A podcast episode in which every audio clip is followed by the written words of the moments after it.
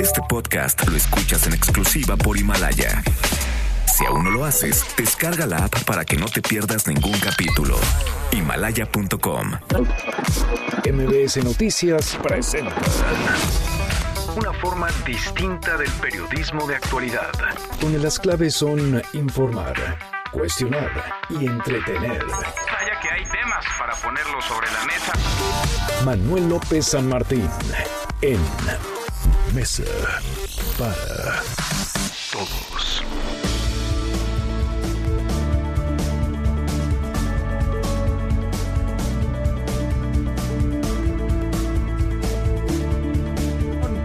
Soy Manuel López San Martín, gracias que ya nos acompaña. Acaban de estar como todos los días, como todas las tardes, todas las voces, todas en esta mesa para todos. El mundo se aproxima, se acerca al medio millón de contagios por COVID-19, 454.398 y contando España ha rebasado a China en el número de decesos, 3.434 muertes. España está solo detrás de Italia que registra 7.503 personas fallecidas. En nuestro país la cifra no se mueve, la cifra se mantiene. El corte ayer por la noche, 405 personas con coronavirus.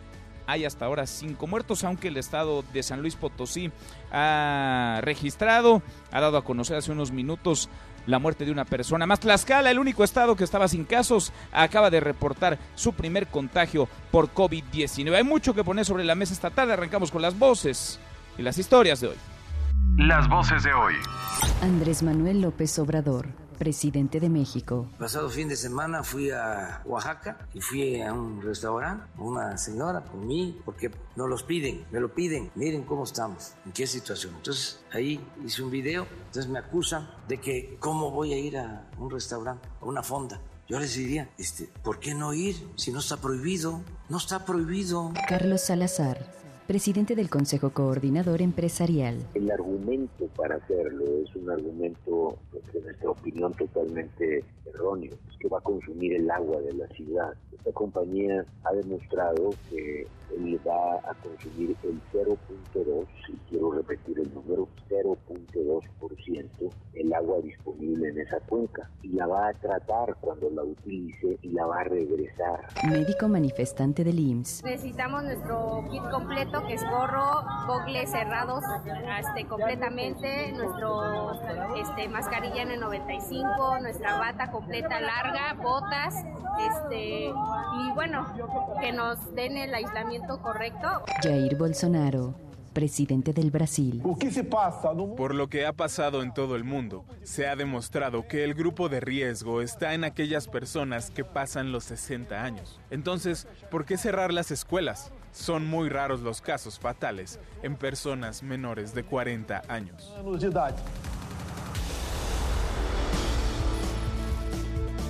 Son las voces de quienes hacen la noticia, los temas que están sobre la mesa y estas, las imperdibles. De hoy le entramos a la información. San Luis Potosí ha reportado la primera muerte en el estado por COVID-19. Serían ya seis a nivel nacional. Habla Mónica Rangel, la secretaria de Salud en el estado.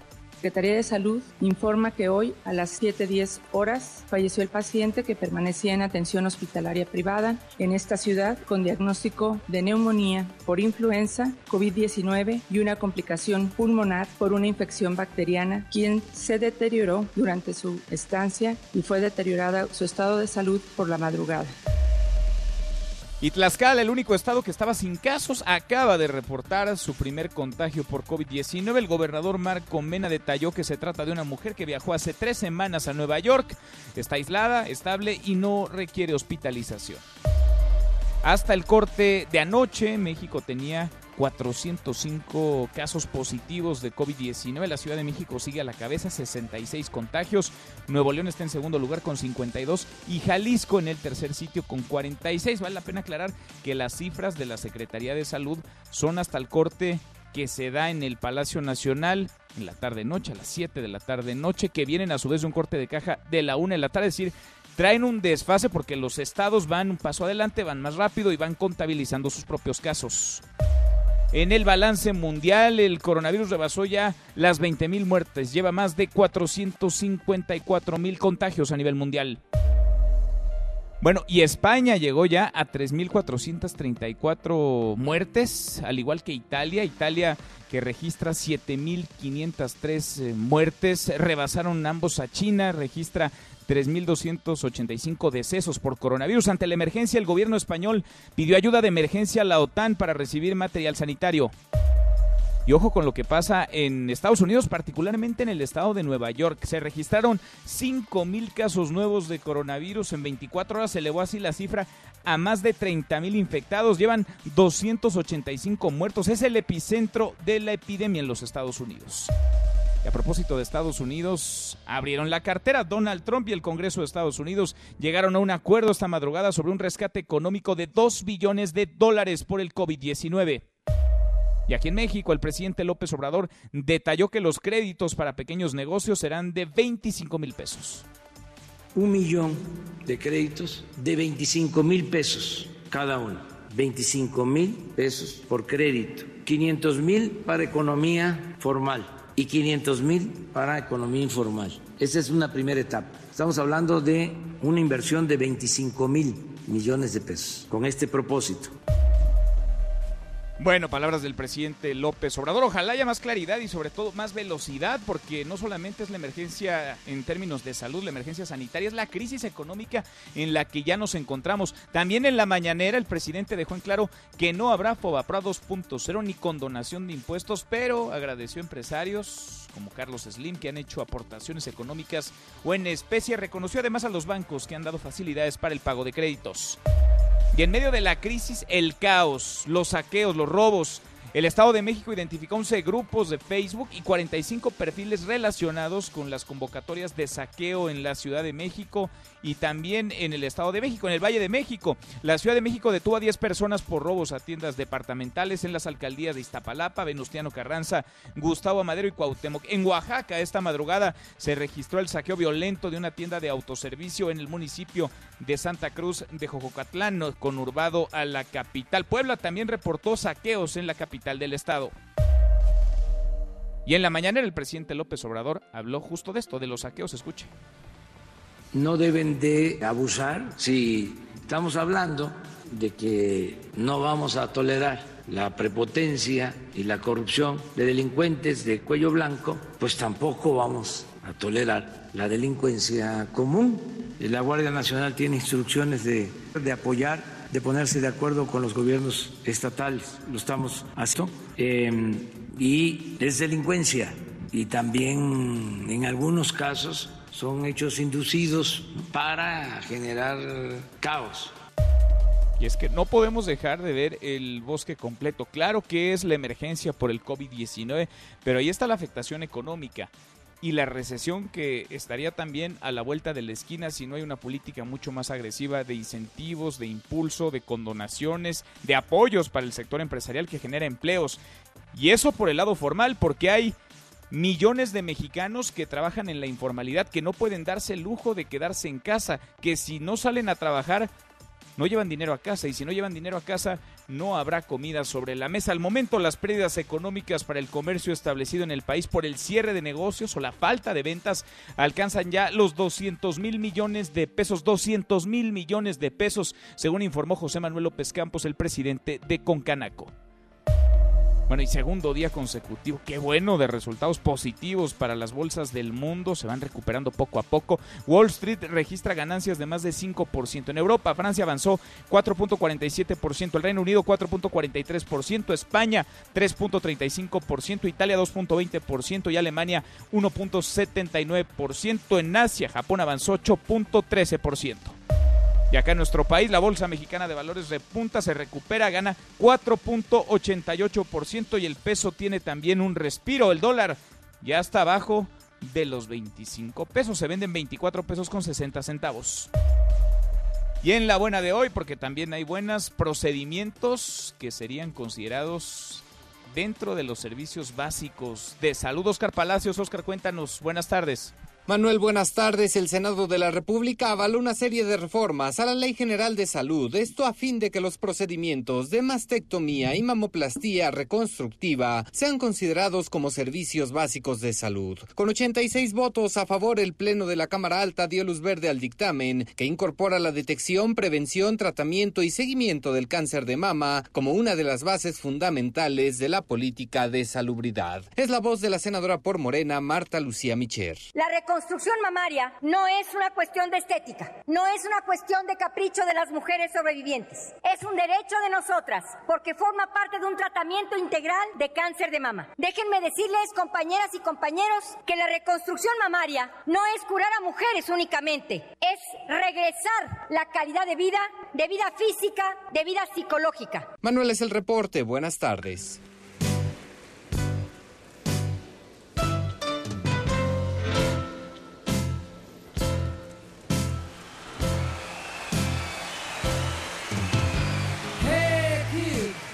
Mi querido Miyagi, José Luis Guzmán, como todos los días, a esta hora en esta mesa para todos. ¿Ya llegaste, Miyagi? ¿Ya estás ahí sentado en tu lugar? Yo estoy aquí sentadito, como siempre, en mi lugar.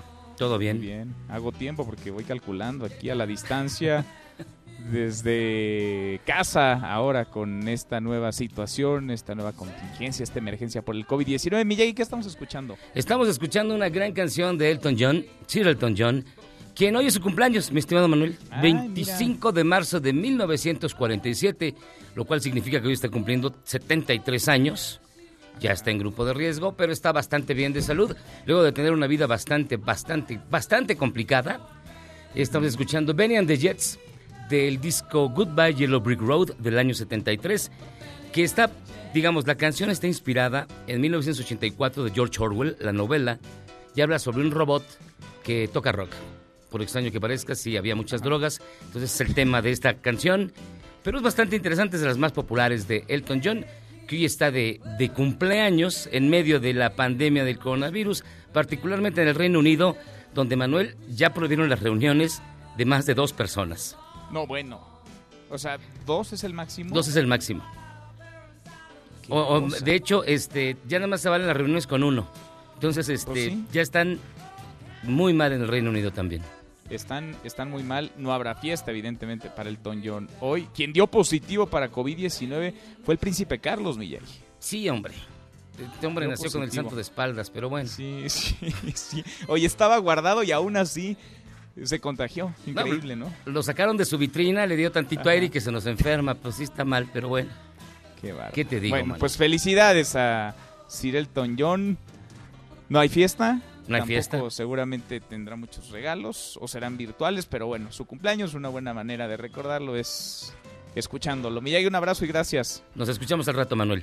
En un ratito más nos escuchamos. Bueno, a propósito del COVID-19, esta situación en la que se encuentra el mundo entero, México, desde luego, no es ajeno a ella. Por esta crisis económica derivada del coronavirus, hay empresas, hay comercios que han puesto el grito en el cielo y es que no van a resistir, no están resistiendo. Algunos incluso han dicho que van a cerrar ya de manera definitiva, van a despedir trabajadores. Y ojo, no solamente hablamos de las empresas grandotas, hablamos de empresas medianas, pequeñas, microempresas, familiares muchas de ellas, empresas que activan la economía, empresas de las que dependen millones de mexicanos. Se necesita un plan y un plan rápido, eficaz, un plan urgente para salir del hoyo en el que nos está metiendo el COVID-19. ¿Qué debe hacer el gobierno? De eso va nuestra pregunta del día con todo este panorama de crisis económica que se avecina. ¿Dar estímulos fiscales?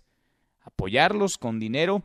¿Pedirles solidaridad? ¿O regalarles? Hay algunos que piensan así, regalarles amuletos. Opine con el hashtag Mesa para Todos. Están abiertas ya nuestras vías de comunicación. El WhatsApp 5524 99125. Viene el teléfono en cabina 5166 1025. Pausa. Escuchando al John. Vamos a ir un corte y volvemos. Estamos arrancando esta mesa, la Mesa para Todos.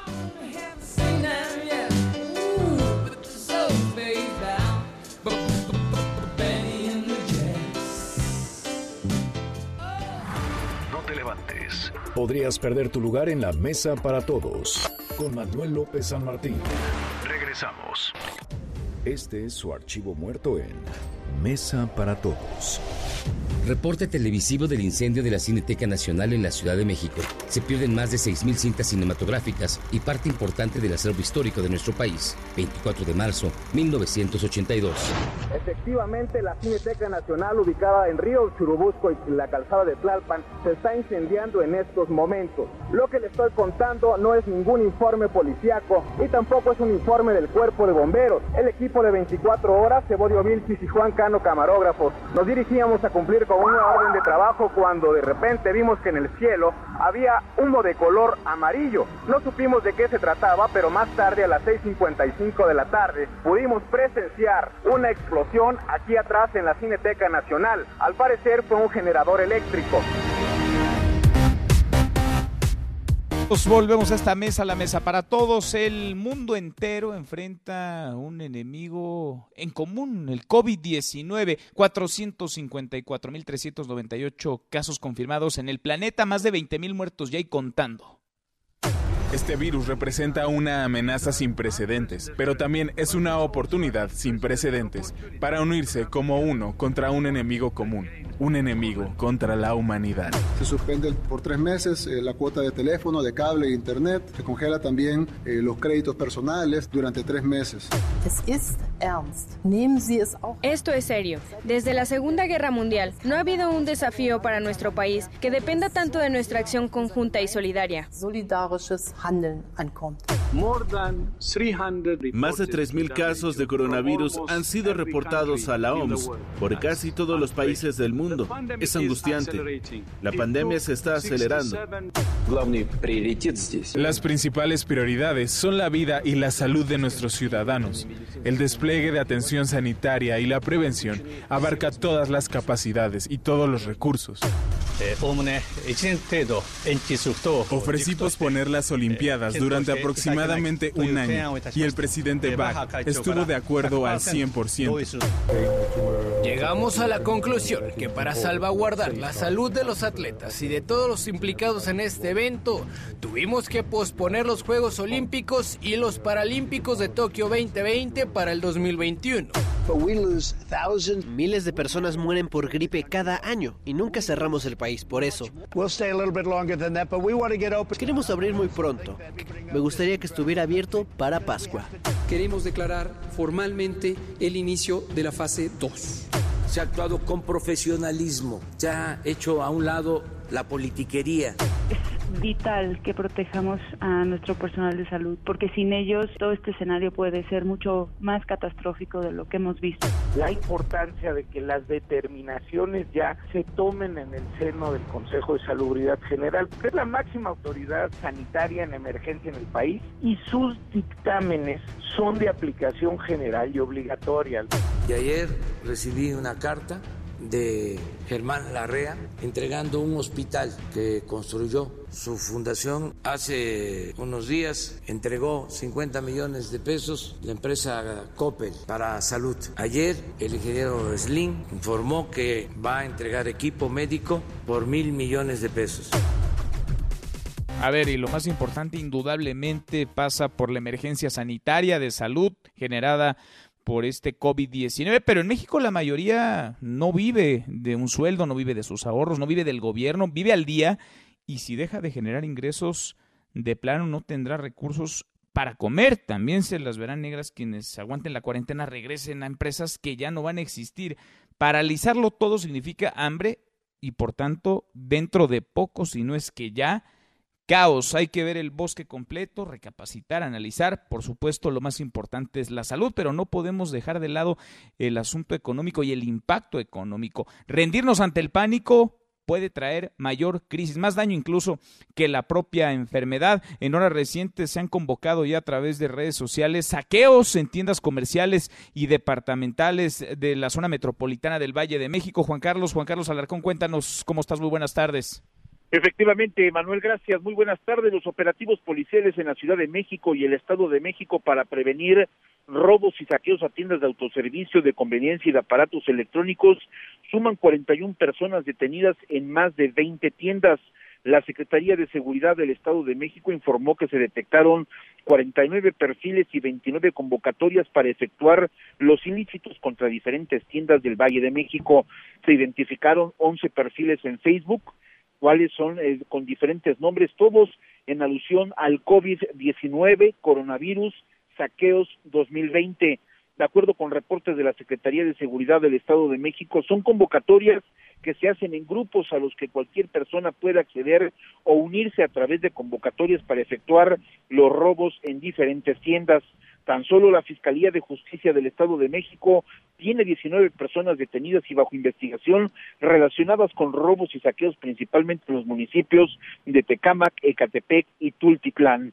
Por su parte, la Secretaría de Seguridad Ciudadana de la capital del país informó que hasta el momento van 22 personas detenidas por intento de robo y saqueos a tiendas de conveniencia y de autoservicio. Las alcaldías donde han ocurrido los eventos delictivos son Venustiano Carranza, Gustavo Amadero, Cuauhtémoc e Iztapalapa. El dispositivo de vigilancia está conformado en la capital del país por 6.200 policías con apoyo de casi 3.000 patrullas para mantener precisamente pues estas vigilancias permanentes de disuasión, prevención en las inmediaciones de las 16 alcaldías. Las dos instituciones de seguridad continuarán con los patrullajes y recorridos a pie en sucursales bancarias, cajeros automáticos, plazas comerciales, mercados, restaurantes, hoteles y en aquellos sitios donde existe actividad comercial y financiera. Ambas dependencias, Manuel, de, se reforzarán la vigilancia a través de la coordinación con los operadores de los centros de control y comando C2 y C5, precisamente para monitorear todos estos puntos susceptibles de robos y saqueos. Manuel, el reporte que tengo. Es el, el caos que viene y quienes tratan de ganar ahí a Río, a Río Revuelta en medio de la emergencia. Gracias, Juan Carlos. Muy buenas tardes. Muy buenas tardes. Ayer le platicaba, el ejército aplica ya el plan DN3 con este plan de auxilio, de ayuda a la población civil para casos de desastre, contribuyen en la emergencia que vivimos por el COVID-19, pero también estará aportando la Secretaría de la Defensa, la Secretaría de Marina, médicos, hospitales para la atención de pacientes. Yo le agradezco mucho al doctor Juan Ibarrol, experta en tema de Fuerzas Armadas, que platique con nosotros esta tarde. ¿Cómo estás, Juan? Muy bien, querido Manuel, con el gusto de saludarte a ti y a todo tu auditorio. Gracias. Es la primera vez, corrígeme si me equivoco, es la primera vez que el ejército aplique el plan DN3 para un caso de emergencia sanitaria? Es la segunda vez. ¿Por qué? Porque en el caso de, bueno, cuando a, nivel nacional, plan DN3 a nivel nacional, recordemos que el plan DN3 se puede activar eh, solamente en ciertas localidades. Sin embargo, a nivel nacional, esta es la segunda vez. La primera vez fue cuando se tuvo la epidemia del H1N1 para, para poder apoyar a las autoridades de salud. Que esta es la parte interesante entender, Manuel, es decir, ¿cuál es el, cuál, cuáles son las acciones que el ejército, la marina, la fuerza aérea desarrollan ante una situación así. Y en este caso, como bien lo mencionabas, bueno, en primer lugar, es el poder tener la operación de 19 hospitales públicos civiles para, para atender específicamente los casos que tengan que ver con esta pandemia. No significa que se, que se convierten en los dueños del hospital, por decirlo de alguna forma clara, sino más bien para atender específicamente en colaboración con la gran cantidad de especialistas que existen en México y que hay que eh, de verdad admirarlos y reconocerlos, me refiero a médicos civiles, pero también dentro de las Fuerzas Armadas, médicos militares, médicos navales, pues hay mucha experiencia y este frente común que se está haciendo es precisamente para poder fortalecer la respuesta que se tenga que comenzar a dar. Esto es una circunstancia donde va a estar atendiendo a las Fuerzas Armadas en esta fase 2, Manuel. Ahora, el ejército tiene presencia, Juan, en todo el país y tiene infraestructura en todo el país, tiene elementos en todo el país. En casos como este puede ser su actuar determinante, ¿no? En este caso se está utilizando una, una primera fuerza que es sanitaria, es decir, la sanidad militar y la sanidad naval. Me refiero a lo que son médicos, enfermeras, profesionales de la salud militares, que apoyen los esfuerzos que, que estén haciendo los civiles en ese sentido.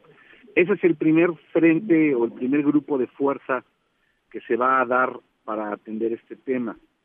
Eh, sí, efectivamente, como bien lo dices, se tienen desplegados en todo el país presencia militar, naval y aérea para poder coadyuvar.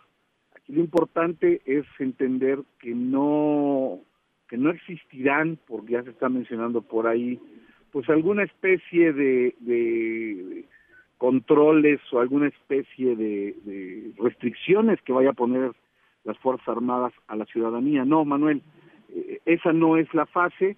En todos los países que, ante, que están teniendo o que viven la fase 3, eh, la acción de las Fuerzas Armadas va en función de control, no de restricción, no punitivas, no en ningún tipo. Sí es muy importante que se tenga eh, la, la, presencia militar para tener un orden en caso de que México entre en fase 3, sí, pero ahorita no es ese el momento que vive. Es, es, muy importante esto que dices, Juan, porque de pronto con el miedo, la desinformación, las fake news, la psicosis que también corre sobre todo con gran velocidad en redes sociales, hay quienes hablan ya de una especie de estado de sitio y el ejército saliendo a las calles y controlándolo todo, limitando las libertades de movilidad de los civiles. Esto no es así, no hay nada que no, no. pensar que es así. Nada en el plan de N3 marca esto, por lo pronto. Nada, no, al contrario, el plan de N3 es para auxiliar a la población en casos de desastres naturales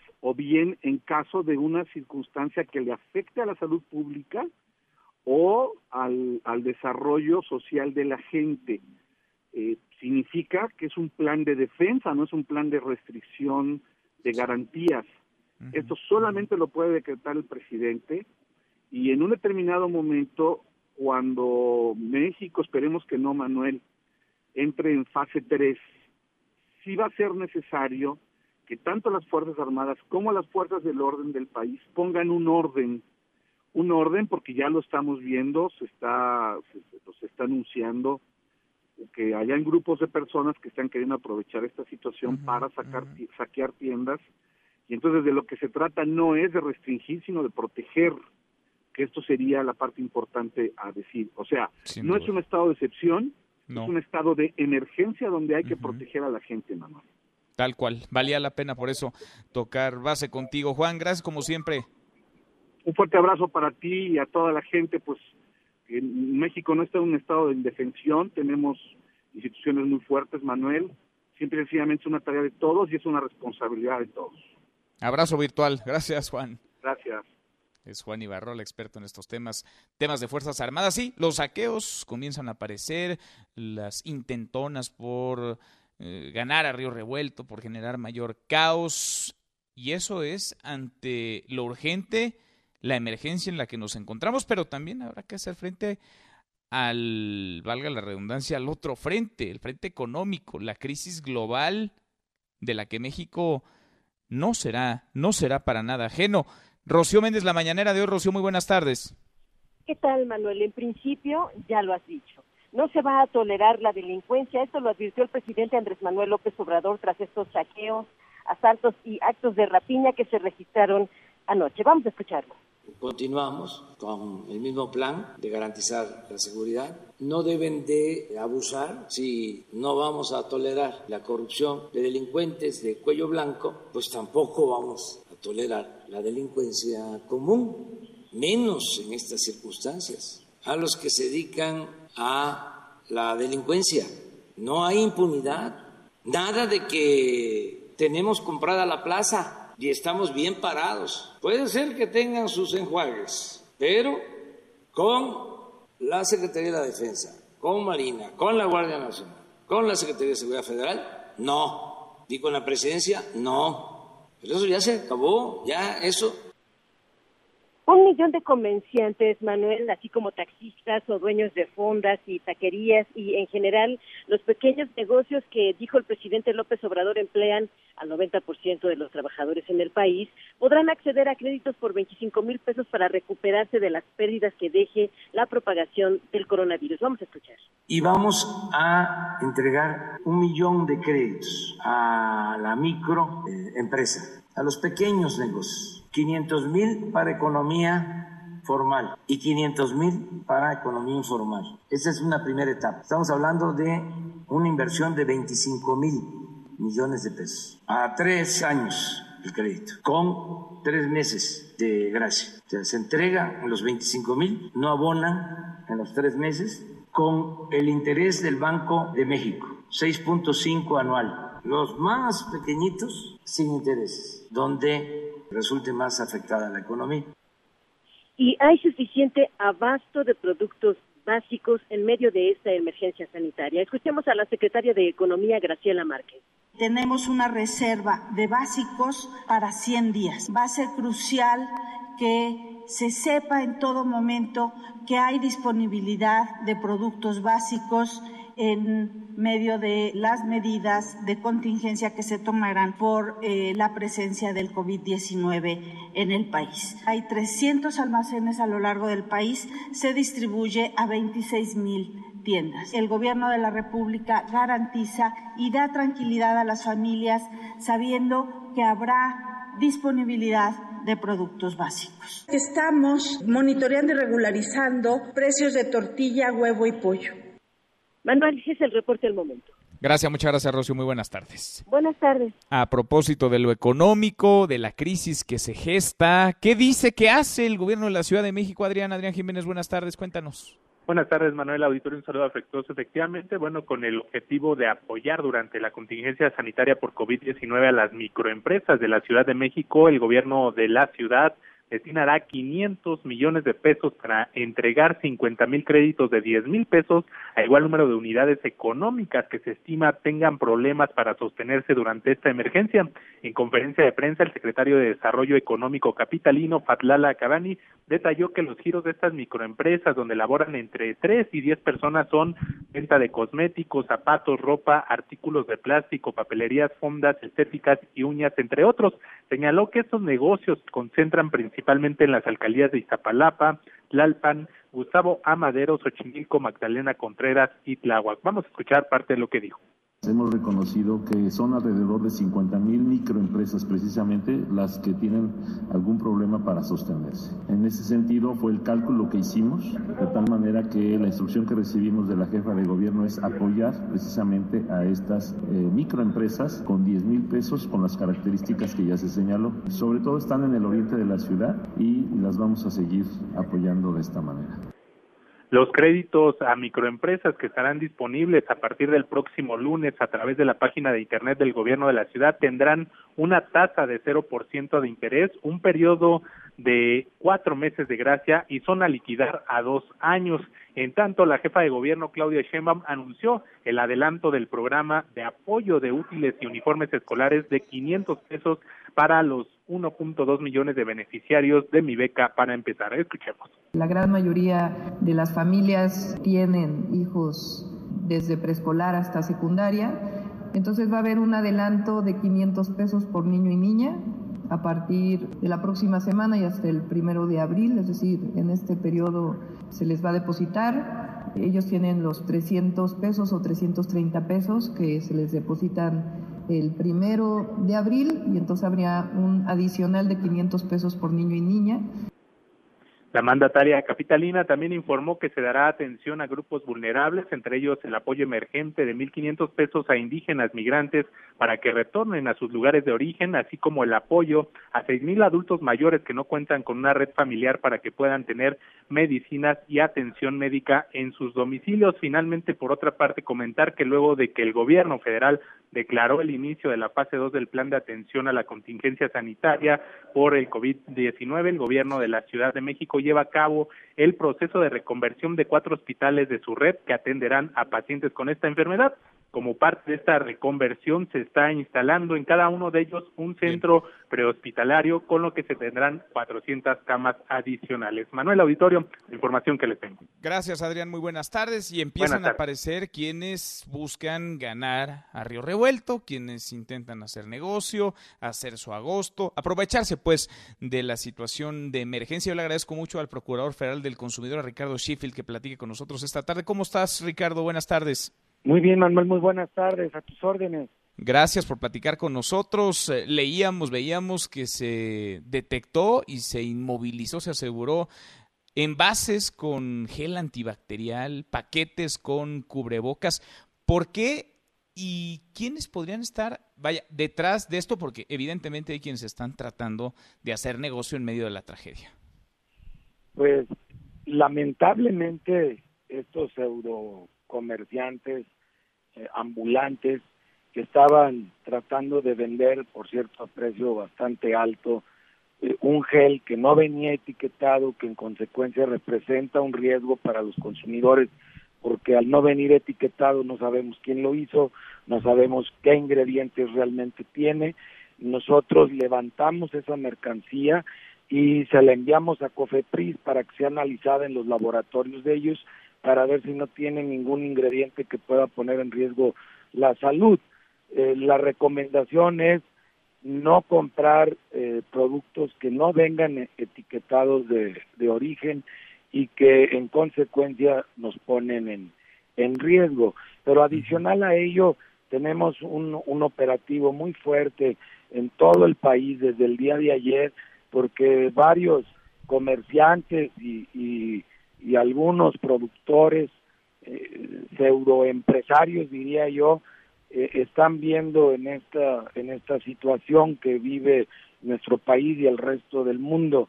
Eh, con el COVID-19 una oportunidad para hacerse indebidamente de, de, dinero porque han estado subiendo de manera injustificada en las últimas horas eh, los precios de algunos productos que como de la tortilla por ejemplo bueno la, la, la tortilla nosotros somos superavitarios en maíz blanco en México. Y el insumo es totalmente en pesos, no tiene vinculación con el precio del dólar ni del ni del euro. No hay justificación alguna para incrementar entonces el precio de la tortilla. No hay justificación para aumentar el precio de la tortilla, ni del huevo, ni del frijol, ni tampoco de la melaza de caña de, azúcar, en la cual también somos eh, superavitarios y que es la base para producir el alcohol. Eh, el alcohol que ahorita tiene una, una demanda extraordinaria. Pero la ley es muy clara. Cuando hay una emergencia sanitaria como la que ya se declaró ayer, nosotros en Profeco tenemos facultades extraordinarias. Yo puedo llegar a inmovilizar producto a inmovilizar producto o a imponer multas hasta de 3 millones de pesos a quienes pasados de rosca quieran subir de manera injustificada los precios y lo estoy haciendo ya. Pues qué bueno. Quiero en qué primera bueno. instancia presentar apercibimientos.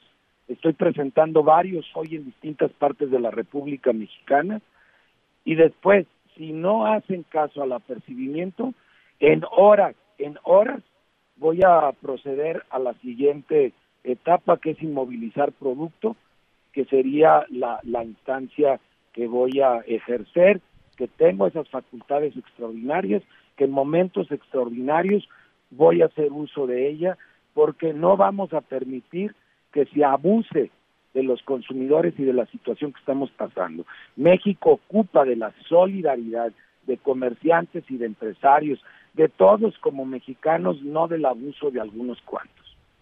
Procurador, si alguien detecta, ya nos han llegado a nosotros llamadas, si alguien detecta casos justamente como estos que retratas, abusivos en donde se incrementan precios sin haber justificación para ello, ¿qué tiene que hacer para que la Profeco pueda actuar rápido? Que por favor, y no tienen que darnos los datos ellos, nos manden, nos manden la información o hasta alguna fotografía al Facebook de Profeco, que es Profeco Oficial, a, la página de, de Profeco, eh, www.profeco.gov.mx, o más fácil todavía al teléfono del consumidor 5568-8722 y eh, nomás nos indican de qué producto se trata, cuál es el precio al que lo están eh, vendiendo y los datos de la persona que lo está haciendo. Clarísimo. Déjame preguntarte, aprovechando viaje, otro tema que te escuchaba yo en la mañanera del lunes y genera también mucho ruido en la población, sobre todo porque el precio es volátil, cambia, digamos, de un estado, de una ciudad a otra, de una alcaldía a otra, inclusive. El precio de las gasolinas. Hay quienes también están haciendo su agosto. El propio presidente López Obrador decía, no sean abusivos, bajó el precio del barril de petróleo, tendría que bajar también el precio de las gasolinas. ¿Dónde tendría que estar más o menos una media, un promedio del precio de la gasolina? Hoy en nuestro país? Entre 17 y 18 pesos. 17 para la regular, eh, 17.50 para la premium y 18 para el diésel. Esos son los precios de referencia promedios. Obviamente en Veracruz, eh, en Tabasco, que están cerca de, Tuxpan, pues hasta 15 y 16 pesos. Pero eh, en general en el país, 17 la, la regular, 17.50 la, la premium y 18 el diésel. También estoy enviando hoy apercibimientos a varias cadenas de gasolineras que han aumentado su margen hasta 6, 7 pesos por litro porque estos proveedores desalmados este, no están repercutiendo la baja de la gasolina los precios internacionales, los precios que ellos están pagando a, los consumidores y, y lo, pues y lo vamos a ejercer. No tenemos facultades normalmente para hacerlo, pero desde ayer, claro que las tenemos. Pues ahí está clarísimo, ahí están los precios. Más de 18, digamos, si alguien se encuentra una gasolina en, con un litro de gasolina por encima de los 18, ya es abuso, ¿no? Que no le compren y que no lo reporten. Bien, procurador Ricardo, te agradezco como siempre, gracias por platicar con nosotros. Gracias a ti, Manuel, fuerte abrazo. Igual para ti, muy buenas tardes, el Procurador Federal del Consumidor, Ricardo Schiffel. Nosotros cruzamos la media ya a la hora con 43, pausa y volvemos con un resumen de lo más importante del día, esta mesa, la mesa para todos. No te levantes. Podrías perder tu lugar en la mesa para todos, con Manuel López San Martín. Regresamos. Lego Mario Time. Lego y Nintendo llevan a Super Mario a otro nivel. Super Mario T es una figura interactiva de Lego inspirada en el clásico de los videojuegos. Niños y adultos podrán experimentar con mundos lúdicos y reimaginados.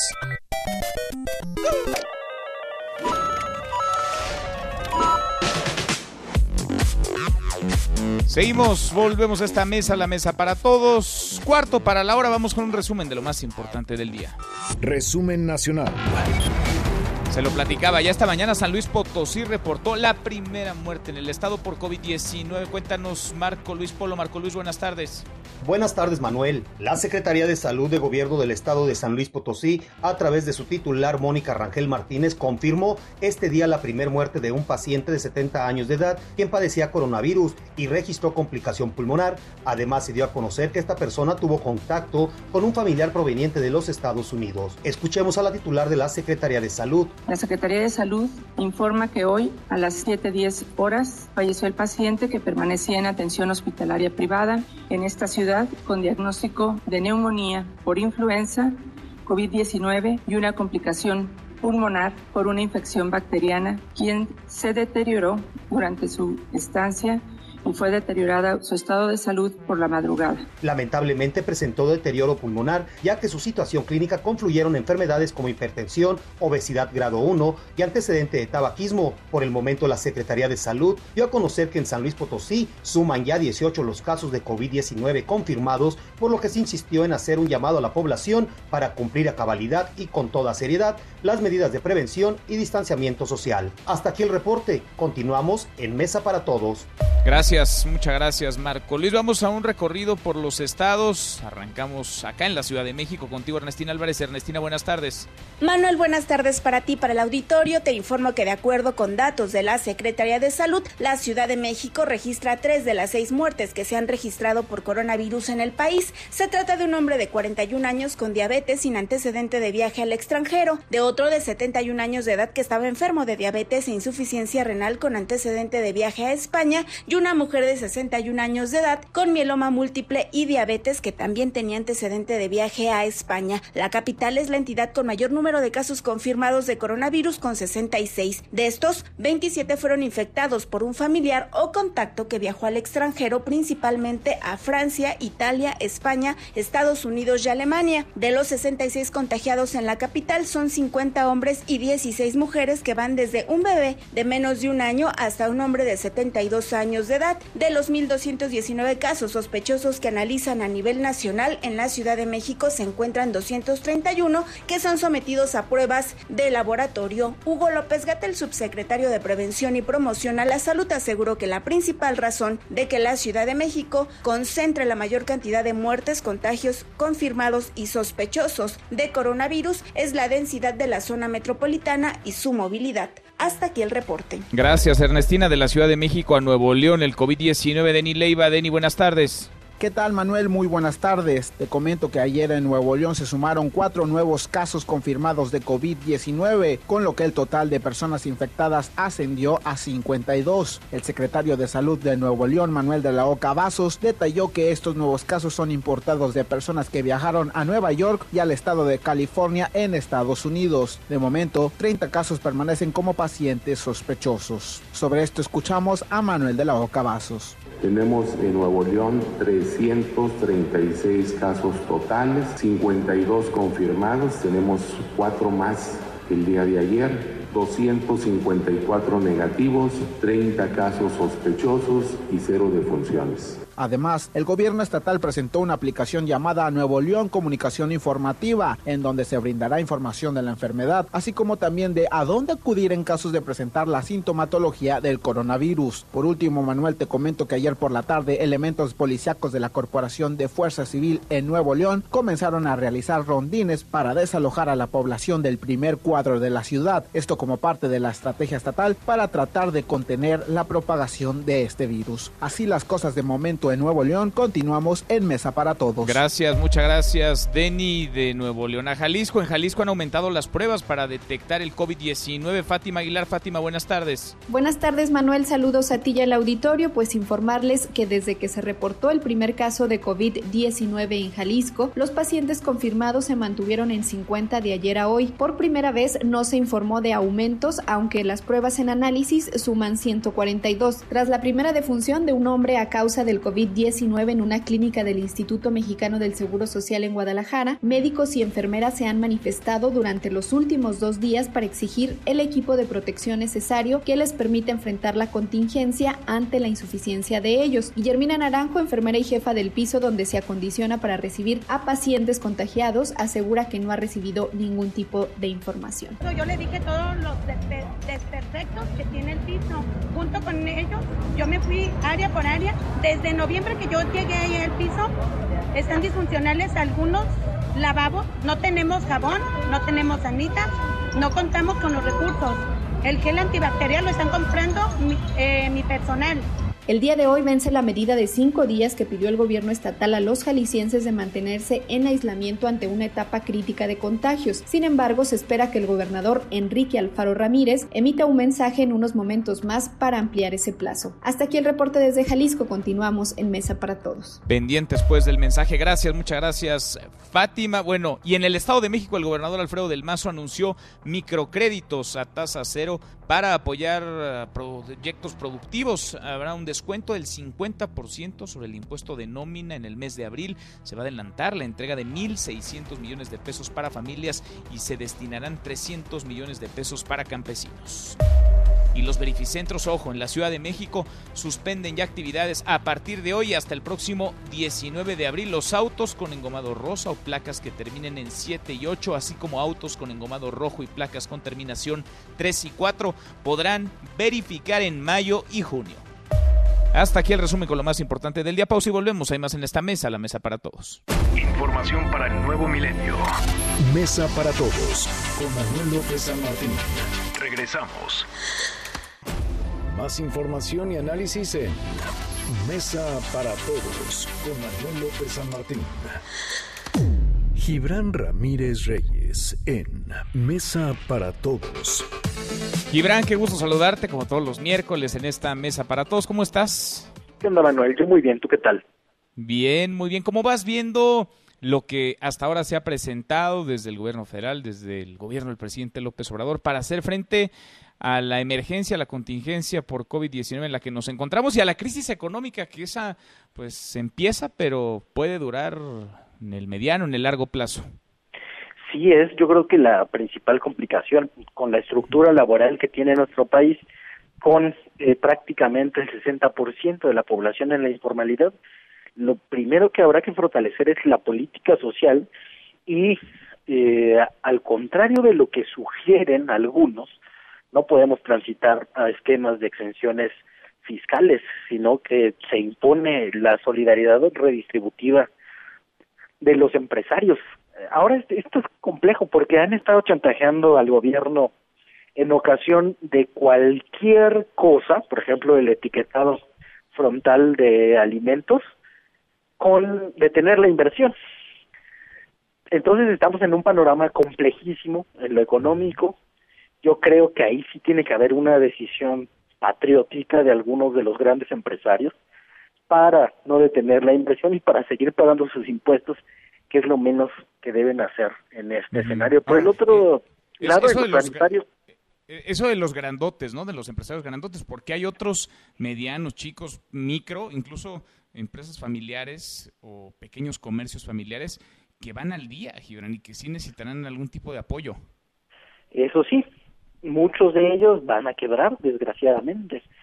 Entonces ahí hay una disyuntiva en la que se encuentran muchos países de la región que tienen, digamos, muchos, una buena parte de sus empleos en negocios medianos y pequeños, que aunque no significan una gran parte del Producto Interno Bruto, sí significan la manutención de muchas familias. Entonces ahí sí se tiene que disponer. Yo digo que no deberíamos tenerle miedo a la deuda, desde luego eh, no necesariamente tenemos que contratar líneas de crédito del Fondo Monetario Internacional como están haciendo otros presidentes que yo creo que se han precipitado, pero probablemente ese va a ser el tema en los próximos meses. Yo creo que en lo sanitario, pese a la paranoia de muchos sectores, se ha estado viendo un buen desempeño del gobierno de la República, un paso al costado del presidente López Obrador y un paso al frente de los técnicos, que tenemos a muchos de los mejores, que ya estaban algunos en gobiernos anteriores y que tienen un prestigio en la academia médica, yo diría que a toda prueba. Probablemente no hay epidemiólogos más acreditados en el país que López Gatel o que Borja, el director de prestaciones médicas del IMSS. Entonces, en eso yo creo que vamos bien. ¿Tú crees que ahí nos precipitamos un poco como país, Gibran, ante la presión de la opinión pública de los ciudadanos de la oposición? ¿Nos precipitamos eh, cerrando negocios, cancelando actividades antes eh, de tiempo, antes de entrar formalmente a lo que apenas se decretó hace un par de días, horas incluso, la fase 2? Yo creo que no. Yo creo que aguantó bastante el gobierno, que sí lo hicimos con anterioridad a lo que hicieron otros países. Países que hoy son mal ejemplo, como España y como Italia. Y que ha, ha ido siendo una política paulatina. No hemos entrado en un estado de excepción como el que procuró, por ejemplo, el presidente Bukele en El Salvador, que mandó sí a parar todo. Entonces creo que ha habido buena sensibilidad en ese sentido por parte del gobierno de la República y una buena parte de responsabilidad social. ¿Hasta ahora va pasando la prueba el gobierno del presidente López Obrador? Yo creo que no, que no cabe duda. Ha habido sí una campaña de desinformación muy intensa por parte de algunos medios de comunicación que creo que puede resultar perniciosa para la salud de los mexicanos, si, si no para la salud, también para la, para la economía. El hecho de desacreditar la estrategia, aunque sea respaldada por la Organización Mundial de la Salud, aunque tenga elementos técnicos que la sustenten en cada uno de sus aspectos, solamente puede resultar en contra de la población. Entonces a mí me parece muy mal el trato que están dando algunos consorcios mediáticos, como el Grupo Reforma, que están procurando minar la credibilidad del Estado cuando debería haber unidad nacional al respecto. Pues ahí está. Claro y contundente como siempre. Gibran, te mando un abrazo. Un abrazo, Manuel. Muy buenas tardes, es Gibran Ramírez y a la hora en punto cerramos esta primera de la mesa para todos. Pausa y volvemos con la segunda y más. Información para el nuevo milenio. Mesa para todos con Manuel López San Martín. Regresamos. Más información y análisis en Mesa para todos con Manuel López San Martín.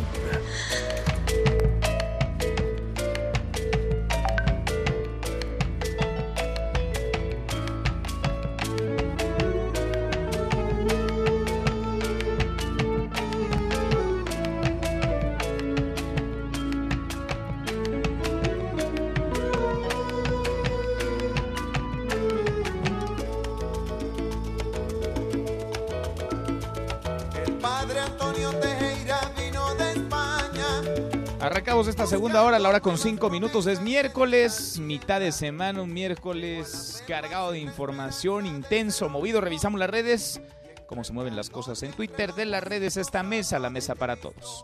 Caemos en las redes. Bueno, ya es costumbre, hashtag COVID-19 desde hace semanas, meses, aparece como una de las principales tendencias. Y es que el mundo hoy se acerca al medio millón de contagios por el coronavirus. Hasta ahora más de 20 mil muertos ya. 20 mil 550 y contando. Italia registra más de una tercera parte del total. 7.503 decesos. España ha rebasado a China. España es el segundo país con mayor número de defunciones. 3.434. China le sigue de cerca, pero vaya, el incremento de España e Italia sostenido. China ha logrado contener no solamente los contagios, sino el número de muertos. No así en Italia, en España y ojo, en los Estados Unidos. China permanece como el primer país con más número positivo de confirmados por COVID-19, 81.661. Italia está a horas de rebasar a China Mañana que estemos a esta hora platicando en esta mesa para todos, Italia tendrá con toda seguridad más contagios que China, 74.386 ahora, y Estados Unidos, 61.167. Caso particular, el de Nueva York. En Nueva York se registran más de 5.000 casos diarios. Es el foco de infección número uno en la Unión Americana, es el epicentro de esta pandemia. Sobre el tema, se está moviendo una declaración, audio del presidente López Obrador. Usted se acuerda, ha sido muy criticado porque pese a la contingencia, la emergencia, pues el presidente sigue en lo suyo, sigue de gira, sigue en mítines, sigue apapachando y dejándose apapachar, sigue con besos y abrazos. Bueno, pues esto se acabó. Se acabaron los besos, se acabaron también los abrazos por ahora en las giras del presidente López Obrador va a ajustar el formato de sus visitas, va a procurar que no haya en los eventos, en los mítines, más de 100 personas. Estamos en fase 2, está prohibido que haya reuniones de más de 100 personas. Esto dijo hoy en la mañanera sobre el tema, los besos, abrazos el presidente. Que ofrezco disculpa, y esto lo siento, me duele, de no poder saludar de mano, de abrazar y besar, que no lo puedo hacer por la sana distancia y que nada más así, que no lo vayan a tomar a mal. No deja de generar polémica el presidente López Obrador, aún en esta circunstancia, en esta emergencia sanitaria, económica también. Ayer y hoy el presidente ha hecho un llamado para que las mujeres, ojo, el presidente que se dice el más feminista de los eh, presidentes, que jamás se atrevió a respaldar las marchas, los reclamos, las legítimas protestas de la causa feminista, llama que las mujeres, ellas sean quienes cuiden a los adultos mayores. Escuchen. En cambio, las mujeres, por lo general, siempre están ahí atendiendo a los padres. Que no se malinterprete eso que estoy diciendo, a veces también hijos, pero por lo general son las mujeres las que están más pendientes de los papás. Entonces, en esta situación, ayer les pedimos y les volvemos a solicitar de manera respetuosa, eh, reconociendo su importancia, que cuidemos a los adultos mayores. Mire, el lenguaje importa, el ejemplo también, desde luego, pero el lenguaje es clave. Hablar de mujeres y de hombres también. Vaya, la situación actual tendría que obligarnos como sociedad, como país, a revisarnos esos estigmas, esas situaciones machistas, misóginas, que muchas veces no son deliberadas, que ahí están en la cultura, que con esas nos educaron, crecimos. Vale la pena sacudirnos, hay que primero reconocerlas para poder después cambiarlas. A propósito de polémicas y a propósito del presidente López Obrador, el fin de semana de gira por Oaxaca, lo conversábamos en esta mesa para todos. El presidente hizo un video donde invitaba a salir, a ir a los restaurantes, a las fondas para apoyar la economía. Iba en contrasentido a la recomendación, por ejemplo, de Claudia Sheinbaum, la jefa de gobierno, quien pedía a la gente mantenerse en casa. Bueno, hoy en la mañana el presidente retomó el tema, esto dijo. Ahí hice un video, entonces me acusan de que cómo voy a ir a un restaurante, a una fonda. Yo les diría, ¿por qué no ir si no está prohibido? No está prohibido. Además, nuestra estrategia es muy clara. Vamos a protegernos y vamos a proteger a los más vulnerables, que es lo que estamos haciendo, pero procurar el menor daño posible, que no nos salga más caro el remedio que la enfermedad. Bueno, y a propósito de enfermedades, el COVID-19 lo toca todo actores, actrices, figuras del espectáculo, del mundo del deporte, políticos. Bueno, ni la realeza se salva del coronavirus. Hashtag Príncipe Carlos, el Príncipe Carlos, 71 años tiene, dio positivo a una prueba de COVID-19. Hay temor por su salud y sobre todo la salud de la reina Isabel II. Vaya que es población en riesgo. El próximo mes cumple la reina 94 años de edad y a propósito de temas de salud, hashtag Ignacio Treyes, una leyenda del fútbol. Don Ignacio Treyes, el más cruzazulino de todos los cruzazulinos, 103 años de edad, murió. Murió debido a un paro cardíaco. De eso y más platicamos con Nicolás Romay.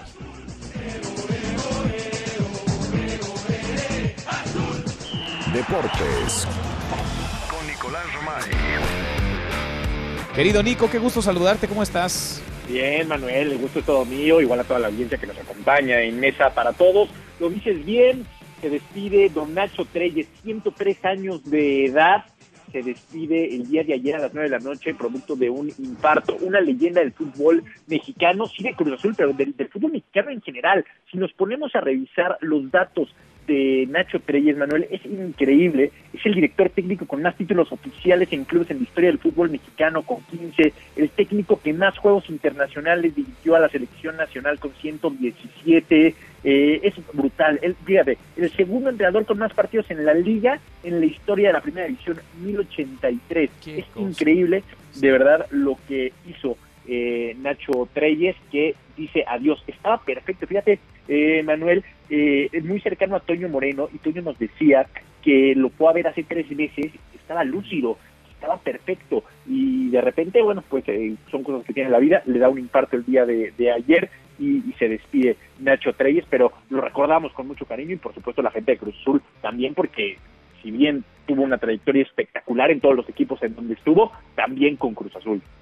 Por supuesto, lúcido siempre, además eh, muy cercano, ¿no? Muy muy atento siempre a los, a los medios de comunicación. No se le hizo ver campeón al Cruz Azul, pero vaya Nico, al menos el Cruz Azul en este parón que tiene el deporte mundial por el COVID-19, pues está de líder y ahí está, no sabemos qué va a pasar, en una de estas se acaba el campeonato y el Cruz Azul termina llevándose la copa, el título este, este 2020. Te voy a dar un dato de, Nacho Treyes que no sé si sabes, pero debutó en el Necaxa, ¿eh, Nico?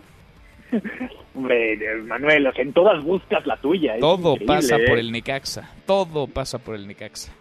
Increíble, pero bueno, debutó en el Necaxa Nacho Treyes, un reconocido y querido, ¿eh? muy querido. Entró al Salón de la Fama en el 2011 y el aplauso que se llevó cuando entra Nacho Treyes es espectacular. Así eh, dice adiós Nacho Treyes, 103 años eh, de vida, que los disfrutó muchísimo, ¿eh? que los disfrutó muchísimo. Todavía, este último año ya no, pero todavía iba a la Noria y estaba muy cerca del equipo, ¿eh? Estaba ahí pegadito al equipo y como tú bien dices, no se le hizo ver a Cruz Azul campeón. Eh, bueno, desde el cielo seguramente, seguramente lo, lo verá. Manuel, hablando del fútbol mexicano, ayer un comunicado en la tarde-noche en donde la Liga MX es muy empática en poner su postura. No hay una fecha para regresar al fútbol mexicano. Sí hay planes, sí hay escenarios, pero van a trabajar de la mano del gobierno federal y de los especialistas en salud. No van a tomar ninguna decisión unilateral. No hay decisión tomada entonces en términos de cuándo regresar. La decisión es esperar a lo que digan, a lo que digan las autoridades. Pues en esa anda el deporte, ¿no? Lo mismo para, vaya, guardadas todas las proporciones, pero para los Juegos Olímpicos, que ayer lo comentábamos, Nico, están suspendidos, que ojo, no cancelados, están aplazados, pero no sabemos cuándo. Es increíble, Manuel, porque ya se, ya se sabe que, que se van a cambiar los Juegos Olímpicos, ¿no? que se van a posponer, pero ahora viene una cantidad de negociaciones porque son tantas cosas las que vuelven los Juegos Olímpicos, la Villa Olímpica. Pues esa Villa Olímpica ya está comprometida a que en el mes de agosto se entregan los departamentos a gente que ya los compró. El IBC, que es donde trabajamos con los medios de comunicación, pues ya está comprometido a que en el mes de agosto se entrega ese IBC para hacer un centro comercial. Entonces, tantas cosas, Manuel, que se van a tener que reajustar por moverlo unos meses, ¿no? También ahí está un poco la decisión de, del comité de intentar forzarlo lo más posible. Pues sí, pues sí, lo, lo intentaron aplazar, lo intentaron no van a conocer esta noticia, no la querían, evidentemente no era la que tenían presupuestada, pero ni hablar, se impone, se impone la realidad. Pues veremos, Nico, por lo pronto lo más importante, lo urgente es el tema del COVID-19, la salud, ya después vendrá el deporte que mira que hace falta, ¿eh? Para la gente que está guardada en sus casas, oye, sin, sin actividad fuera en las calles y sin deporte, pues sí. algunos están teniendo que ponerse a platicar con el de al lado, imagínate, Nico. imagínate, tenemos que emprender a convivir otra vez, así estamos. Imagínate. Te mando un abrazo y lo escuchamos en un ratito. A las 3 lo esperamos, marca claro por MBS Radio. Saludos, Manuel. Abrazo, Nico. Nicolás Romay con los deportes. Pausa antes, una vuelta por el mundo de la mano de mi tocayo Manuel Marín y volvemos. Hay más en esta mesa, la mesa para todos. Internacional. España e Italia viven los momentos más difíciles de la crisis sanitaria por el coronavirus. Ambos países superan ya la cifra de muertos que ha registrado China, país donde inició el brote. Pero en medio de la tempestad hay buenas noticias. En España médicos ofrecen consultas a través de Twitter, lo cual ayuda ante la saturación de hospitales, mientras que en Italia el número de contagios por día se ha reducido. Es la voz del primer ministro italiano Giuseppe Conte. A nivel sancionatorio he previsto... En lo que respecta a las sanciones para aquellos que rompan las restricciones de cierre, hemos introducido una multa de 400 a 3.000 euros. Y aunque algunos mandatarios han entendido la gravedad de la situación, en otros países la pandemia parece no tener mucha importancia. El presidente de Brasil, Jair Bolsonaro, pidió el fin del confinamiento, pues aseguró que el COVID-19 es solo una gripecita. No te levantes. Podrías perder tu lugar en la mesa para todos. Con Manuel López San Martín. Regresamos. En Mesa para Todos, la información hace la diferencia. Con Manuel López San Martín. Los numeritos del día. Lalo, qué gusto saludarte, Eduardo Torreblanca, ¿cómo estás? Muy buenas tardes. Antes los numeritos del día contigo, Citlali, Citlali Sáenz, te escuchamos, muy buenas tardes. Hola Manuel, buenas tardes a ti, buenas tardes también a nuestros amigos del auditorio. Pues en esta jornada de media semana les ha ido bien a los indicadores. El Dow Jones Industrial avanza 4.72%. El Nasdaq está ganando, bueno, ya gana el cierre 1.99%. Y el S&P BMW de la Bolsa Mexicana de Valores también tuvo una jornada positiva, 2.92% más, cerró en 35.606.21 unidades. Te comento que en el mercado cambiario el dólar en ventanilla bancaria se compra en 23 pesos con 38 centavos, se vende ya abajo de las 25 unidades, en 24 pesos con 33 centavos cerró este día. El euro se compró en 26 pesos cerrados y se vende en 26 pesos con 7 centavos. Manuel, mi reporte al auditorio. Gracias, muchas gracias, Itlali. Muy buenas tardes. Buenas tardes. Economía y finanzas con Eduardo Torreblanca.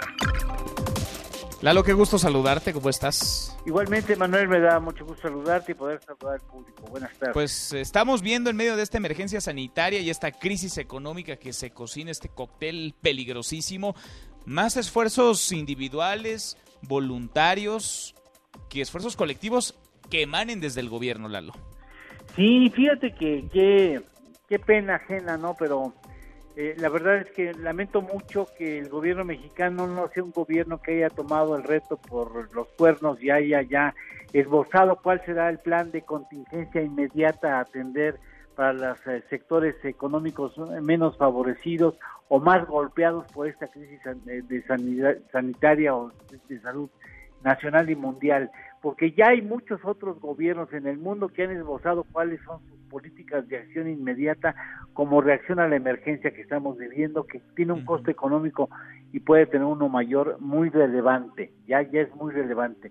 Y ahora eh, lo parece demostrar la actitud de la banca establecida en México, que da un paso adelante y establece a juicio de su voluntad la oportunidad que ellos tendrían que certificar y que conceder de otorgar algunos beneficios a sus cuentavientes o acreditados en, en, actividades de financiamiento específico.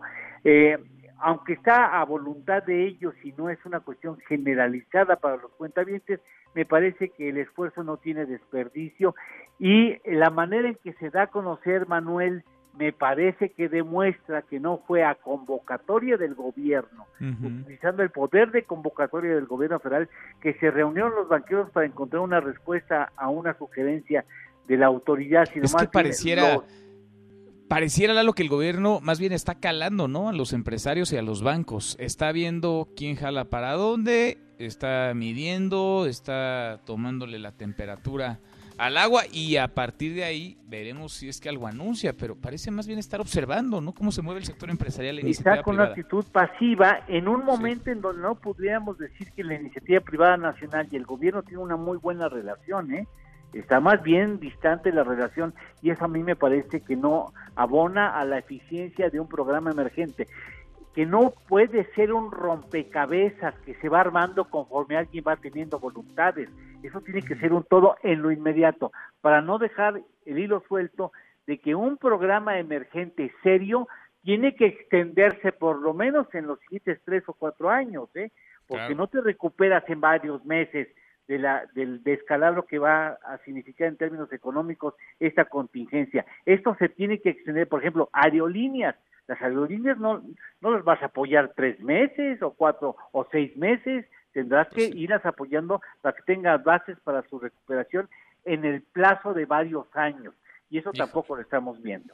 Qué complicado, ¿eh? Qué complicado el escenario en México y en el mundo, pero lo hemos platicado hasta el cansancio, Lalo. Acá sí se pueden hacer acciones para por lo menos tratar de generar certeza, confianza que se vea la voluntad. Lo que ocurrió el fin de semana, por ejemplo, en Mexicali, en Baja California, con esta planta cervecera de Constellation Brands, pues le da en la torre justo a esa confianza y a esa certidumbre que está buscando, que está buscando el sector empresarial.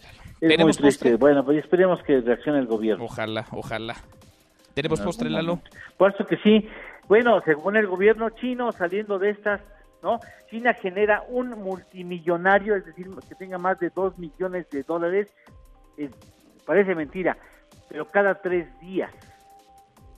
Cada tres días. Cada tres días su registro señalan que hay una persona que ya tiene más de dos millones de dólares. Órale. Cada tercer día. Qué cosa. Habrá ¿Quién sabe cómo queden con esto? Eh? Porque esto también los va a golpear durísimo. Pues sí, tremendo, como a todo el mundo. Lalo, un abrazo. Igualmente, Manuel, gracias. Buenas tardes y buen provecho. Muy buenas tardes. Vamos para el medio millón de casos confirmados de COVID-19 en el mundo entero. Las muertes rebasan las 20 mil en todo el planeta. Una tercera parte de ellas, poquito más, de hecho, se han dado en Italia. La Organización Mundial de la Salud, ¿qué dice Inder? Voy contigo hasta Bruselas. Inder Bugarin, muy buenas tardes. Manuel, buenas tardes. Saludos, México. Aunque las medidas de confinamiento debieron implementarse desde hace un mes, el mundo tiene una segunda oportunidad para revertir la trayectoria ascendente del coronavirus COVID-19. Así lo aseguró el director general de la Organización Mundial de la Salud, Tedros Adhanom, quien destacó que las políticas restrictivas adoptadas por muchos países afectados por la propagación del virus están permitiendo ganar tiempo para frenar la transmisión del virus y evitar el colapso de los sistemas de salud. Sin embargo, estas medidas por sí solas no darán el efecto esperado. Escuchemos a Tedros Adhanom. Asking people to stay at home and shutting down population movement is buying time Pedirle a la gente que se quede en casa y restringir el movimiento de la población es ganar tiempo y reducir la presión sobre los sistemas de salud. Pero estas medidas por sí solas no extinguirán las epidemias. El objetivo de estas acciones es permitir la implementación de las medidas específicas requeridas para detener la transmisión y salvar vidas. Hacemos un llamado a todos los países que han introducido las llamadas medidas de lockdown para que usen este tiempo para atacar el virus.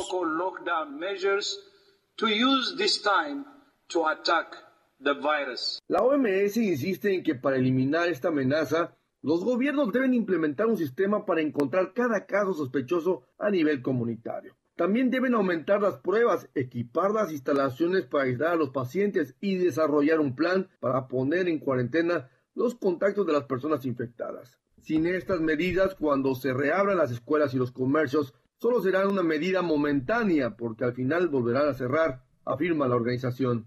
Hasta aquí mi reporte. Gracias, muchas gracias. Inder, España es otro caso crítico, preocupante. España rebasa ya el número de decesos registrados en Hubei, en China, donde todo comenzó, donde inició el brote de COVID-19. Voy contigo hasta España, Carlos Rubio. Carlos, buenas tardes. Buenos días, Manuel. España ha superado ya a China en número de muertos por coronavirus, con 3.434 fallecimientos, según acaba de informar Fernando Simón, director del Centro de Coordinación de Emergencias Sanitarias, quien indicó que el país ibérico puede estar ya cerca de alcanzar el pico de contagios que a día de hoy miércoles alcanza casi los 50.000 casos.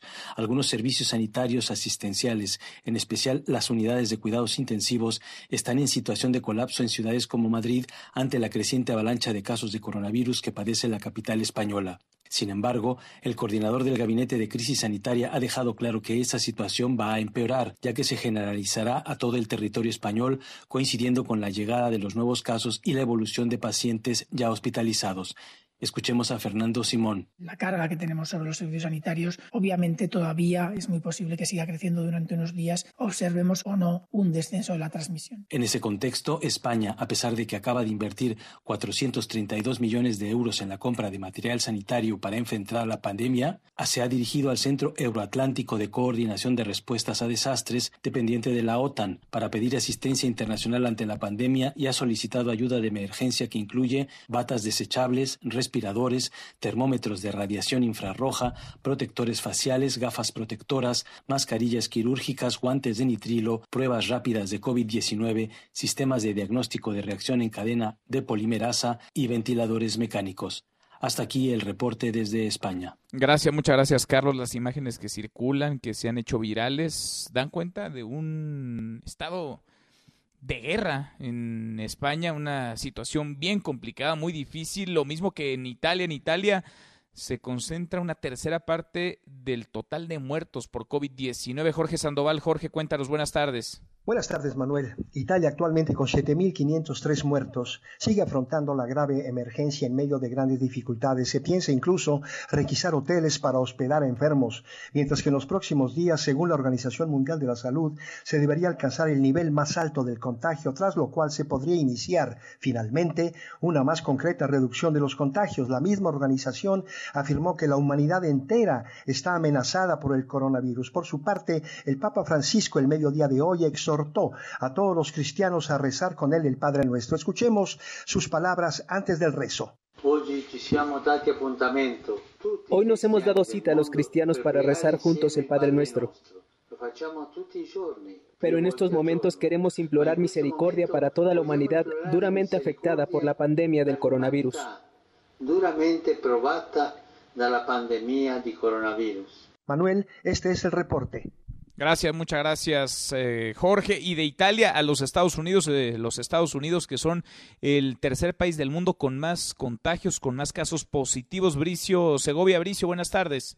Buenas tardes, Manuel. Después de días de debate, el Congreso de Estados Unidos aprobó el mayor paquete de estímulo en la historia del país, unos 2 billones con B de dólares destinados a ayudar a empresas, trabajadores y al sector sanitario a enfrentar la crisis provocada por el coronavirus a través de alivios fiscales, bonos y préstamos. La medida llega después de que el presidente anunciara Pascua como la fecha para que el país recobre la normalidad o lo que es lo mismo, la fecha en que prevé que el coronavirus esté controlado. Eso es el 12 de abril, por lo que según el plan eslogan del presidente, estaríamos a menos de tres semanas de que se levante la emergencia nacional y de que los estados que así lo ordenaron levanten la cuarentena. Sin embargo, las autoridades sanitarias que acompañaban a Trump fueron más prudentes y dijeron que hay que ser flexibles con los tiempos. De hecho, estos mostraron especial preocupación por la situación en Nueva York, que se ha convertido en el epicentro de la pandemia en el país, e hicieron un llamado para que todo el que ha abandonado la zona metropolitana de la gran ciudad se ponga en cuarentena durante las próximas dos semanas.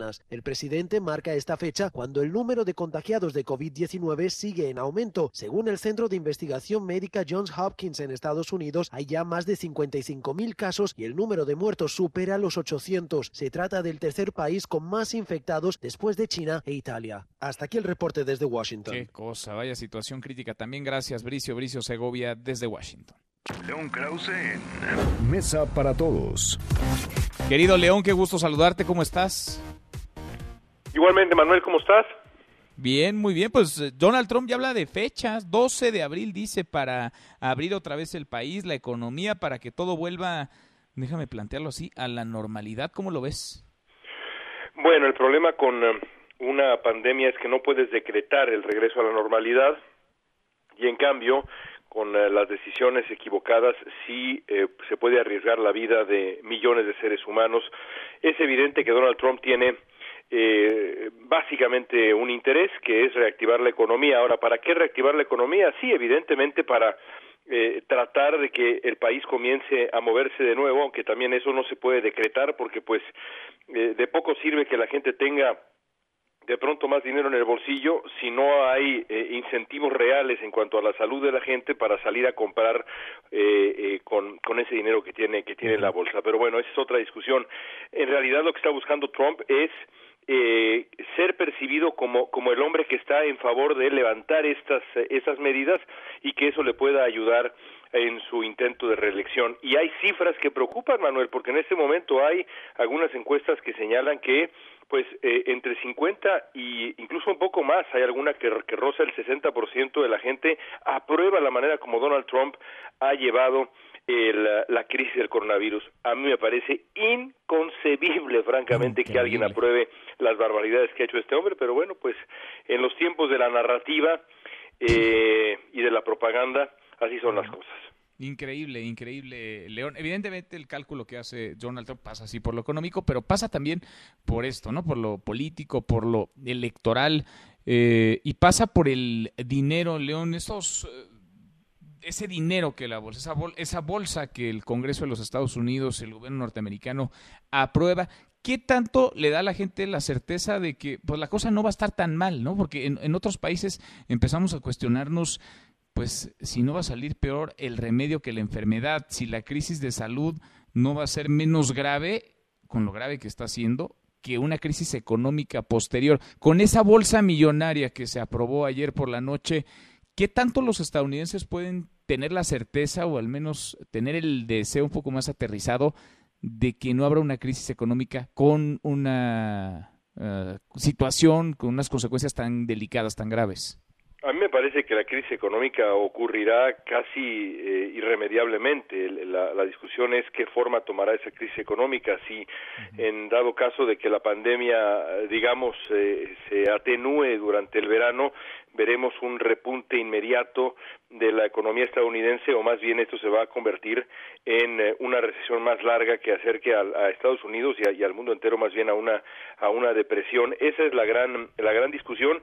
Eh, y por supuesto en, en ese debate en particular entre la salud y la economía pues Donald Trump parece inclinarse por la economía no esta esta idea de que en este momento lo que hay que hacer es asegurarse que la economía no eh, se mete a mayores problemas aunque eso signifique arriesgar la vida de muchísima gente porque sabemos cuáles son los índices de contagio de esta enfermedad y si hay gente allá afuera hombro con hombro trabajando eh, y la pandemia sigue en marcha, Manuel, irremediablemente más gente se va a contagiar. El problema es que hay gobernadores en Estados Unidos, muchos, y por supuesto la enorme mayoría de los expertos en salud que dicen, momento, no es el momento de levantar la cuarentena y mucho menos para el 12 de abril en Pascua, hay que esperar mucho más y si eso afecta a la economía, bueno, hay, habrá tiempo de reconstruir, habrá tiempo de ganar lo perdido, lo único que no se puede ganar de vuelta es, es la vida misma.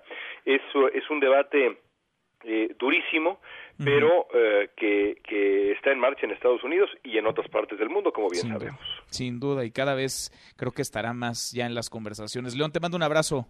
Igualmente, otro fuerte. Muy buenas tardes, es León Krause desde Los Ángeles, en California, desde los Estados Unidos. Nosotros cruzamos la media ya la hora con 35. Pausa y volvemos con un resumen de lo más importante del día esta mesa, la mesa para todos. No te levantes. Podrías perder tu lugar en la mesa para todos. Con Manuel López San Martín. Regresamos. En el Facebook de MBS Noticias tenemos lo mejor de la información que se genera minuto a minuto. Sé parte de nuestra comunidad digital y mantente informado con lo más relevante de México y el mundo. Este espacio se encuentra abierto al diálogo y la opinión. MBS Noticias, información para todos. El imbatible Chamberlain y los mágicos 100 puntos. Han pasado 58 años desde que Will Chamberlain anotó un centenar de puntos en un juego de básquetbol en la NBA. Monstruos como Kobe Bryant, Michael Jordan, Shaquille O'Neal, Larry Bird y LeBron James se han quedado muy lejos de alcanzar dicha hazaña.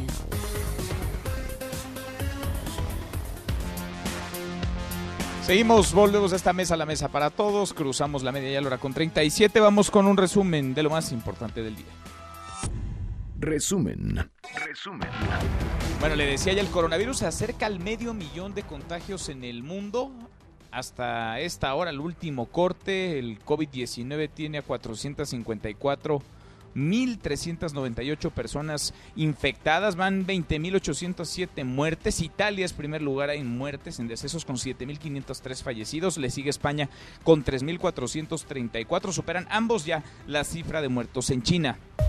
Aquí en México, el conteo oficial, el que presenta la Secretaría de Salud todas las tardes, noches a las 7 en el Palacio Nacional, es de 405 contagios y 5 muertos, pero San Luis Potosí ha reportado el primer fallecimiento en el estado por COVID-19. Tlaxcala, el único estado que hasta ayer no presentaba casos, tiene ya su primer contagio por coronavirus. Bueno, ¿cómo andan las cosas? Ya recorríamos la Ciudad de México, Nuevo León, Jalisco. El Estado de México es el cuarto estado, la cuarta entidad con mayor número de positivos. Juan Gabriel González, Juan Gabriel, cuéntanos, buenas tardes. Manuel Auditorio, buenas tardes. El Estado de México registró este miércoles un nuevo caso de COVID-19, con lo cual llegó a 38 pacientes positivos y todos identificados con infección por importación, es decir, aún no se tiene contagio comunitario como prevé la fase 2 de esta pandemia. La Secretaría de Salud de la entidad precisó que del total de pacientes positivos, 28 se encuentran en aislamiento domiciliario, 5 mexiquenses reciben atención hospitalaria y otros 5 ya fueron dados de alta. Por otra parte, luego de concretarse dos nuevos saqueos sobre tiendas de autoservicio ayer martes en Ecatepec y Texcoco, la Secretaría de Seguridad del Estado anunció el reforzamiento de los patrullajes cibernéticos para detectar y detener a quienes están incitando desde las redes sociales a cometer actos delictivos con el pretexto de la emergencia sanitaria por el COVID-19. Hasta el momento, suman 19 personas detenidas, identificadas como participantes en los saqueos de Tecámac y otras tiendas del Valle de México. Es la información, continuamos en Mesa para Todos. Gracias, muchas gracias Juan Gabriel. Vamos ahora a Puebla. Allá el gobernador Miguel Barbosa, es un decir. Miguel Barbosa se aventó Vaya, no sé si es una puntada, es una ocurrencia, es una tontería. Dijo que el COVID-19 es para los ricos, que los pobres sí. Los pobres son inmunes. Eric Almanz, Eric, buenas tardes. ¿Qué tal Manuel? Un saludo a ti y a todo el auditorio desde Puebla. Te informo que para el gobernador el riesgo de coronavirus es solo para los ricos, pues asegura que los pobres están inmunes.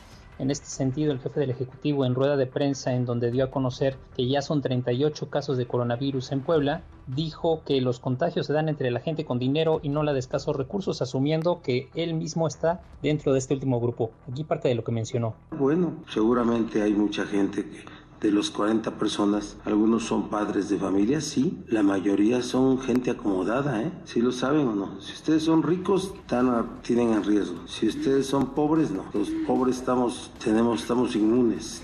Argumentó que la muestra de ello es que la entidad solo dos de los casos detectados corresponden a contagios verticales, es decir, personas de las que no se puede conocer la fuente de contagio porque no viajaron recientemente a alguno de los países afectados ni tuvieron contacto con alguien que lo hiciera. En tanto, aseguró que 28 casos son importados. Hasta el momento la mayoría de ellos se concentran en la capital y en San Andrés Cholula, mientras que se ha reportado un caso en los municipios de Tezuitlán, Huejotzinco, Tlapanalá y Chalchicomula de Sesma. Hasta aquí el reporte. Gracias, muchas gracias. Eric, qué ocurrencia este. Si fue un chiste malísimo. Si fue en serio, vaya, es un ignorante e irresponsable Miguel Barbosa. El presidente López Obrador va a seguir con sus giras, pero va a hacer algunos ajustes. Se acabaron los besos, los abrazos, se acabaron los apapachos. Rocío Méndez, Rocío, buenas tardes. Efectivamente, Manuel. Gracias, muy buenas tardes. Al confirmar su gira por Bahía de Banderas, Nayarit, San Luis Colorado, Sonora, Mexicali, Baja California y Badiraguato en Sinaloa, el presidente Andrés Manuel López Obrador aseguró que solo realizará supervisión de obras y que en sus actos no se congregarán más de 100 personas frente a la declaratoria de fase 2 de la pandemia del coronavirus ante contagios comunitarios de esta enfermedad. Voy a supervisar obras porque no quiero que se detengan las obras porque eso significa desempleo, significa afectar la economía de la gente. Entonces voy a ir a Bahía de Banderas, nada más a ver las obras. No va a haber concentración. Voy a estar con los técnicos y con las autoridades.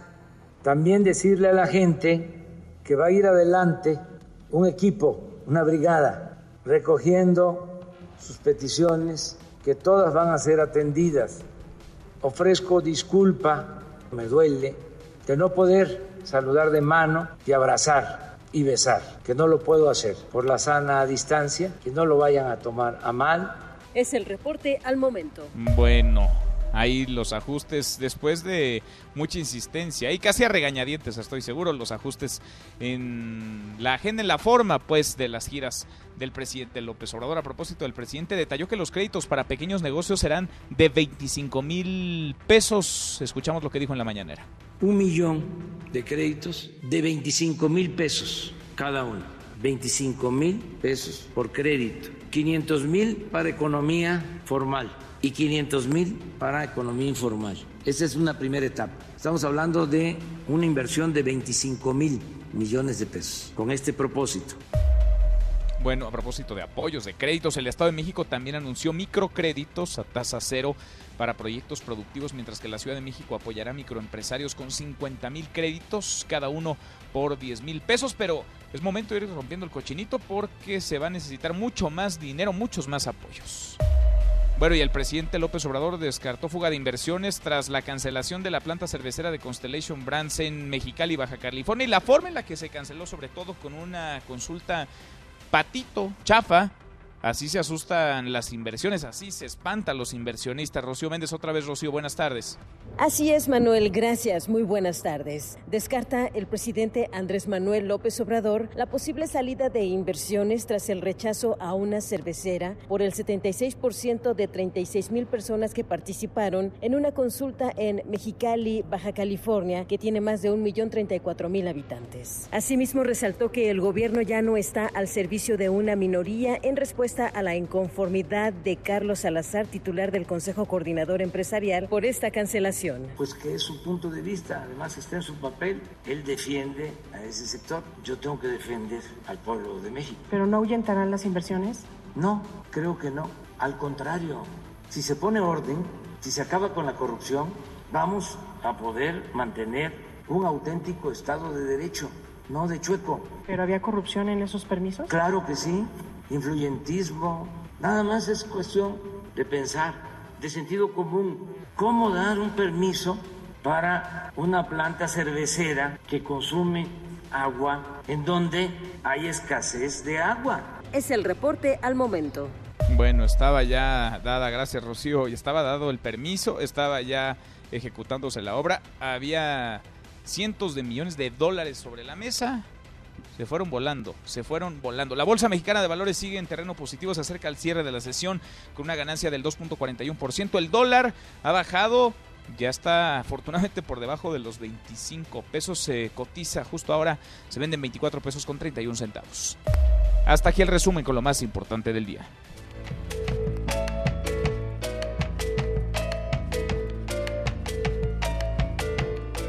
Mi querido Miyagi, José Luis Guzmán, segundo tiempo en esta mesa para todos. ¿Qué estamos escuchando, Miyagi? mi estimado Manuel, pues te Te sorprenderá. hice correr, ¿verdad? que está- No, para nada, amigo. ¿No? ¿Ibas con calma? Llegué con calmita. Qué estamos escuchando. A ver, ¿a quién estamos escuchando, Manuel? Adivina. Rápido, así. Ay, no sé. Ah, mira, ¿quién es? Rubén Blades, Ah, Rubén Blades. el claro. panameño, uno de los Sí. artistas quizás más politizados de la música frantillana, que compuso esta canción del padre Andrés, el padre Antonio, perdóname, y su monaguillo Andrés, en la memoria de don Oscar Arnulfo Romero, que hace exactamente 40 años, el 25 de marzo del año 1980, fue asesinado en el púlpito. además, sí. Así es, por enviados del gobierno salvadoreño, y es que un día antes se había manifestado en contra de este mismo gobierno, que estaba presidido por una junta militar. Y bueno, este, como no tiene nada de sentido el humor estos muchachos, lo mandaron matar. No, en verdad. No, o sea, bueno. no, los militares sí Bueno. aguas, ¿no? No, pues no. ¿Te acuerdas otra vez que te platicaba de esta, de Liz Regina? Ella también los criticó y poco después apareció muerta. Es cuando dicen que pudo haber tenido que ver la Junta Militar brasileña, pero a, a Monseñor Arnulfo Romero sí lo mató directamente el, el ejército, porque una investigación posterior lo confirmó, y hoy se cumplen 40 años exactamente de su muerte. Así son las dictaduras, los regímenes militares. No aguantan nada, Milla. No aguantan nada, nada, nada. No aguantan nada. Bueno, buena música para escuchar a Juan Luis, a Juan Luis Guerra. Está arriba, ¿no? Ya la lista de José Luis Guzmán Miyagi para Sí, el que no le- encierro. no le has dado retweet, pero bueno, ahí Pues no, está. No me, has, no me has pasado el link. Pásame el link. Ahora te lo mando. Mándamelo y ahorita le damos en arroba M. López San Martín. Sale. Gracias, Miyagi. Gracias a ti, Manuel. José Luis Guzmán, como todos los días hasta ahora en esta mesa para todos. Te escuchamos al ratito a las 7. Charros contra Gangsters. Pausa y volvemos. Hay más en esta mesa, la mesa para todos.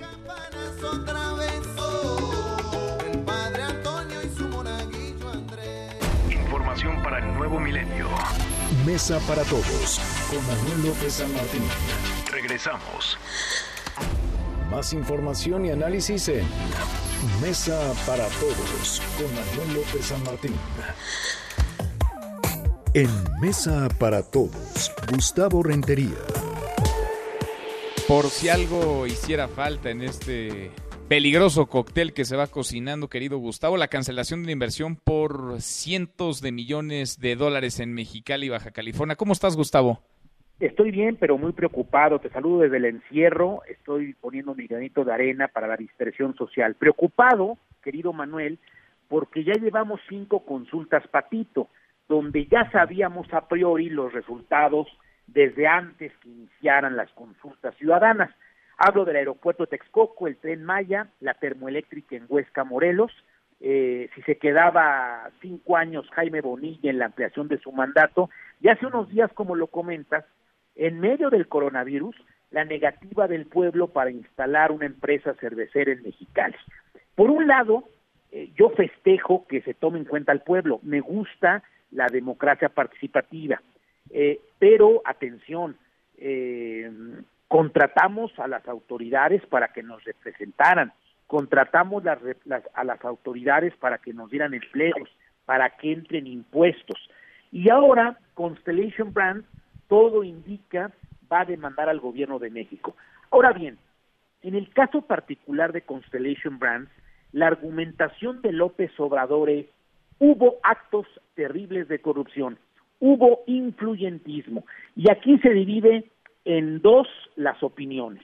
Los seguidores de la 4T festejan el golpazo y dicen que ahora en adelante, cuando alguien quiere invertir en México, tendrá que hacerlo derechito, sin moches, por arriba de la mesa, no asociado con ningún político. Y los críticos de López Obrador aseguran que es una raya más al tigre de este gatito que se llama Aleja Inversiones. Hay algo fundamental, que procedan contra los corruptos, porque todos los males de ese país son los corruptos del pasado, los neoliberales y los conservadores, pero ningún neoliberal corrupto del pasado y, tramposo de, de los escenos anteriores está investigado y siquiera ha sido detenido. Ya veremos cómo acaba el sexenio, mi muy querido eh, Manuel.